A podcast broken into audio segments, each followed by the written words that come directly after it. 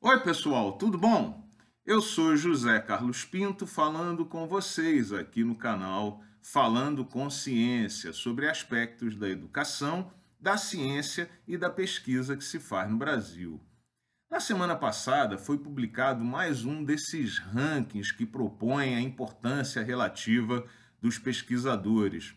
Dessa vez, o ranking foi divulgado pela empresa chamada Research.com.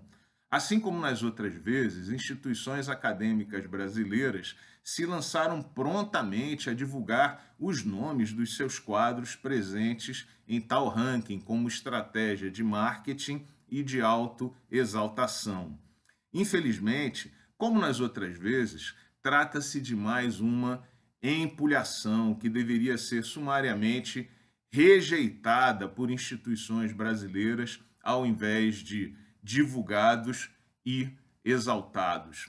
No caso considerado, a empresa Research.com é uma empresa de consultoria que atua nas áreas de pessoal, recrutamento e formação de carreiras. Para essa empresa, esse ranking é um negócio, é um produto que é vendido para empresas interessadas em fazer recrutamento de pesquisadores. A empresa diz ainda, na sua página de metodologia, que usa um método avançado para construir o ranking. Como sempre, você encontra o link para as informações aqui embaixo na descrição do vídeo.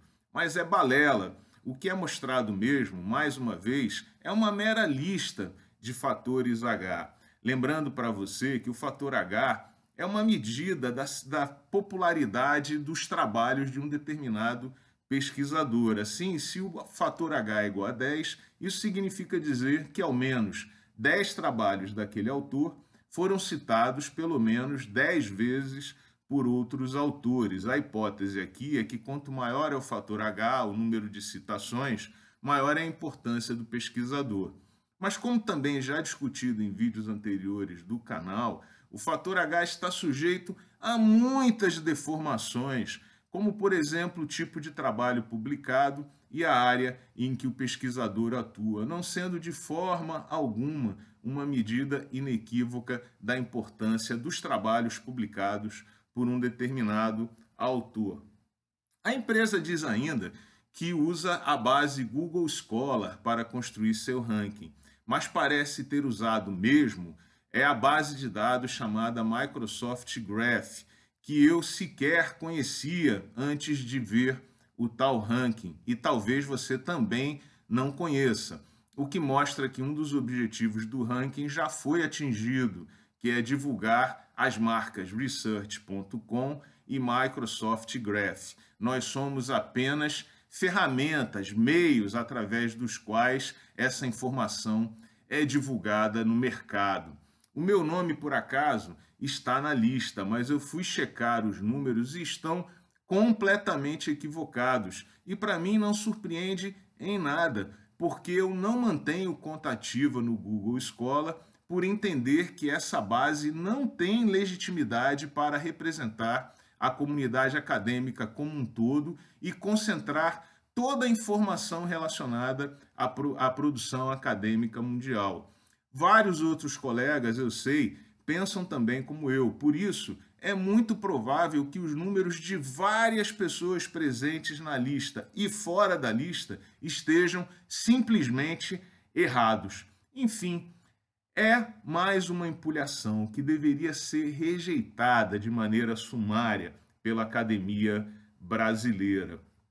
Se o mundo acadêmico brasileiro acha que iniciativas como essa são importantes, e eu quero deixar bem claro para vocês aqui que eu não acho, então deveria se reunir para construir alguma espécie de ranking oficial com critérios consensuados, usando bases de dados legítimas e completas e também em parceria, possivelmente, com instituições estrangeiras. Eu, em verdade, Torço para que essas iniciativas não sigam adiante, porque elas são absolutamente desnecessárias, servindo apenas ao propósito de autoexaltação e de marketing, até porque as áreas são muito distintas umas das outras, mesmo dentro campo, de campos de conhecimento relativamente restritos, como engenharia química, a área em que eu trabalho. E eu torço também para que as instituições brasileiras parem de divulgar em suas páginas oficiais e de utilizar os seus sistemas de comunicação oficiais para divulgar e exaltar esses rankings esdrúxulos, equivocados e essas empulhações. E passem simplesmente a valorizar o trabalho que é feito por sua comunidade, em particular valorizando o impacto que o trabalho de cada um de nós causa sobre a sociedade brasileira. Abaixo esses rankings, que a gente rejeite de uma vez por todas a gourmetização produtivista do trabalho acadêmico. Um grande abraço e até o próximo vídeo.